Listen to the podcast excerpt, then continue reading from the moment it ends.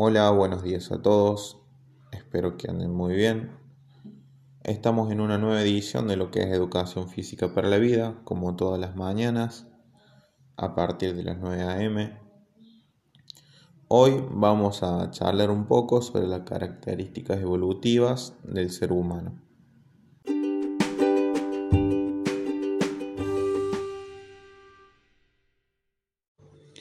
Aquí estamos nuevamente. Buenos días a todos los oyentes que se van sumando. Esto es Educación Física para la Vida. Hoy vamos a hablar un poco sobre las características evolutivas del ser humano, específicamente en adultos mayores de 40 hasta 60 años. Soy el profesor Nicolás Olmedo. Bueno, como para empezar hablando sobre el tema, Creo que es una de las preguntas que mayormente nos hacemos todos y es la siguiente. ¿Qué podemos observar en estas edades? Desde el punto de vista sobre las características motrices, es una etapa donde se nota claramente el proceso de envejecimiento, sea de forma compleja dado por diversos procesos por el que pasa la persona como errores o daños del vivir, de su desarrollo programado como también genético, ¿no? Teniendo en cuenta esto, no podemos dejar de lado el proceso por el que la persona pasa, ya sea influido por su estilo de vida presente y pasado. Estas cualidades de la edad se pueden manifestar en muchas formas, como el desgaste de los tejidos, dolor y molestias, la baja necesidad de comer, eh, de, hacer una ingesta calórica básicamente, la disminución de la fuerza, la rapidez de reacción y el tiempo con el que funcionan habitualmente los músculos, ¿no? que, es, que a la hora de nosotros los docentes de dar una clase, se nota mucho estas cualidades y debemos tenerlas muy en cuenta, muy presentes. La piel se hace más fina, pierde un poco su elasticidad, eso también lo vemos claramente. Después otra es la disminución de la velocidad del crecimiento del pelo, se puede adelgazar, aparecen canas, por ejemplo, pierde su brillo y su firmeza. Después también algo claro que podemos verlo a simple vista es que aparecen arrugas en la cara, en las líneas de la risa, etc. Después también el sistema óseo pasa por procesos de descalcificación, donde también tenemos que tenerlo en cuenta a la hora de hacer más que nada trabajo de fuerza y demás, o de impacto, así que es algo muy bueno también tenerlo en cuenta a la hora de planificar un entrenamiento o dar una clase.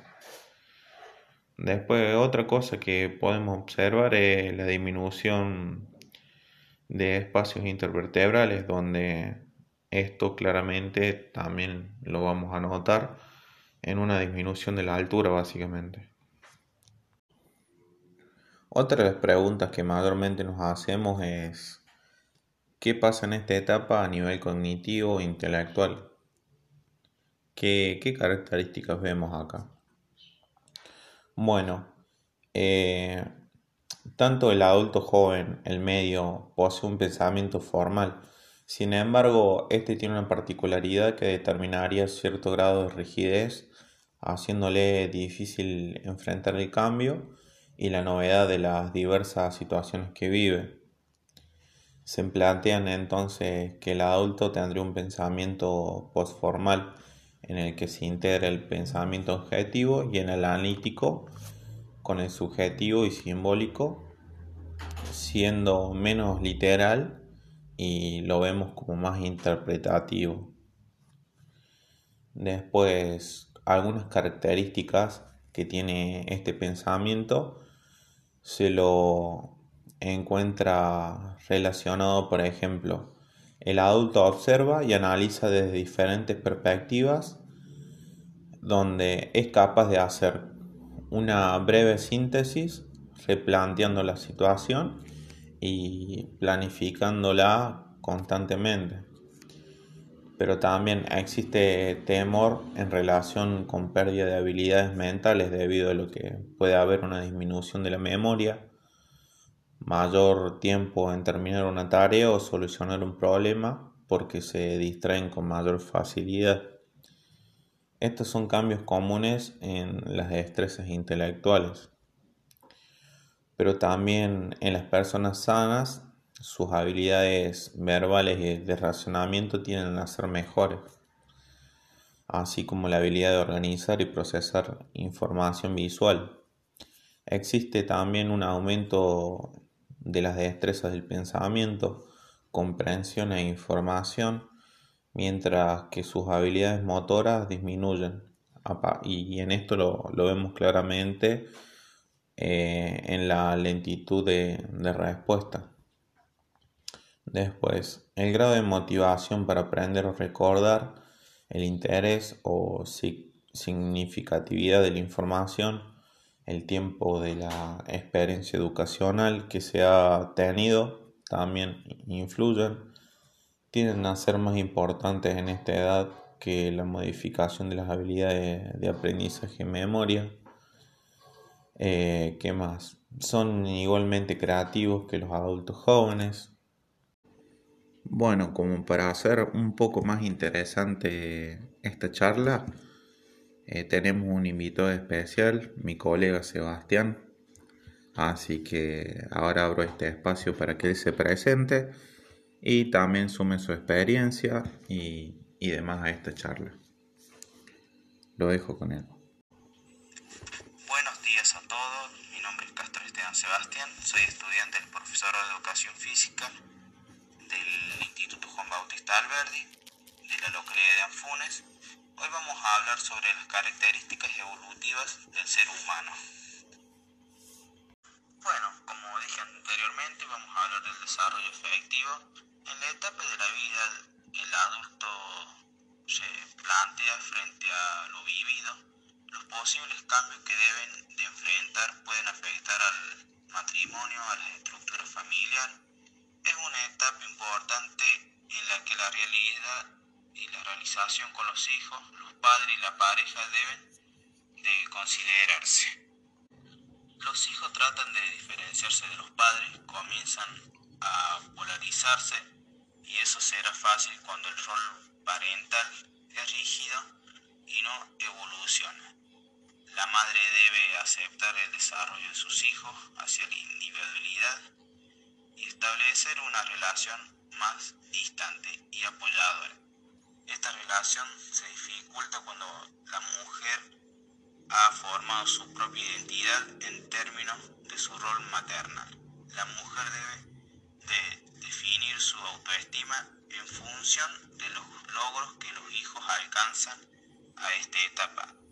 En su mayoría las mujeres en la mediana edad se vuelven más asertivas asertivas, disculpe, y orientadas al logro.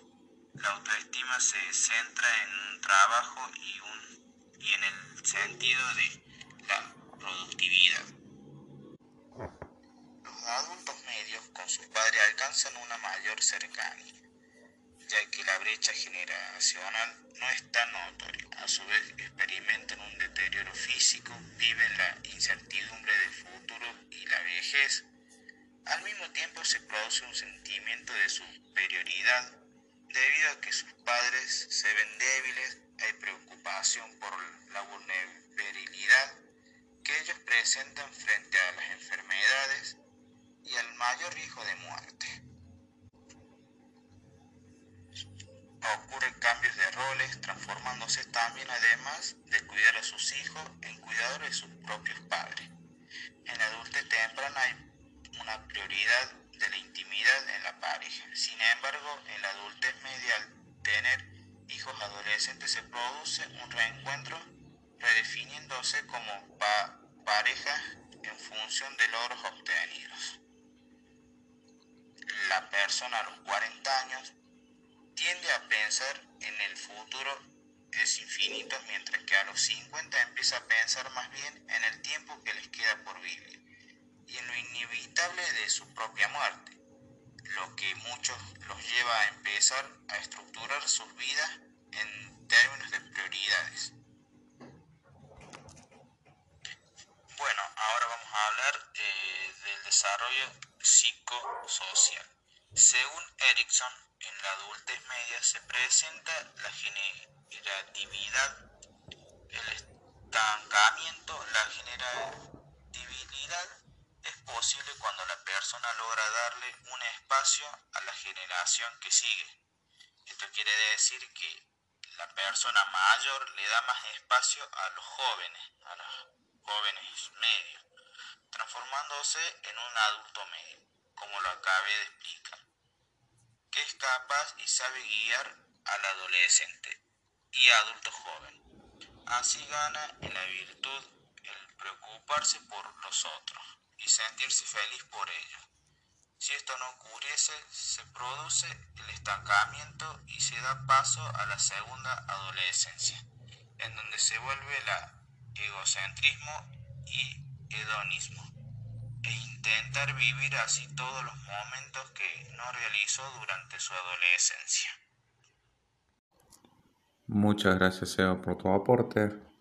Eh, la verdad que es un gusto tenerte aquí con nosotros y esperemos que sigamos compartiendo más información con, con este canal tan, tan lindo. Bueno, en relación con las actividades o juegos que se pueden realizar en esta etapa, como ya habíamos mencionado anteriormente en relación al desarrollo motor, en esta etapa se manifiesta el desgaste de los tejidos, el dolor, las molestias, la disminución de la fuerza, la rapidez de reacción y el tiempo eh, con el que funcionaban habitualmente los músculos, ¿no?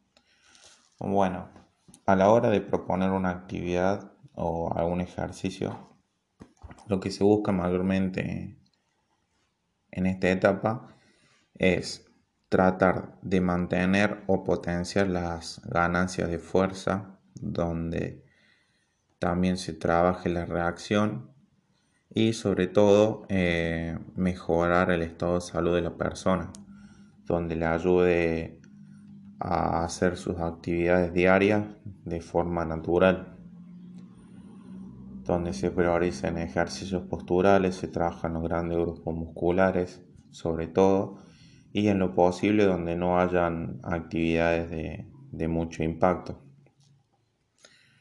Se pueden hacer juegos de baile, juegos de desplazamiento y demás, donde siempre sea más de un lado lúdico, por así decirlo, y también se fomente el trabajo y la ganancia de fuerza, priorizando siempre el estado de salud de la persona, tratando de mejorar su bienestar. Bueno, y con respecto al desarrollo cognitivo, lo que podemos decir en esta etapa, ya lo sabemos, pero lo que debemos hacer hincapié nosotros es en más que nada en los adultos mayores generar la pregunta a través de, ejercicios donde puedan también desarrollar su, su orientación tanto espacial como temporal también a través de ejercicios de baile donde requieran algún grado de dificultad o sino también con juegos donde el adulto mayor tienda a recuperar la, memoria, a hacer énfasis en eso. Eh, ejercicios de sumas o restas donde todo el tiempo esté trabajando la parte cognitiva e intelectual, ¿no?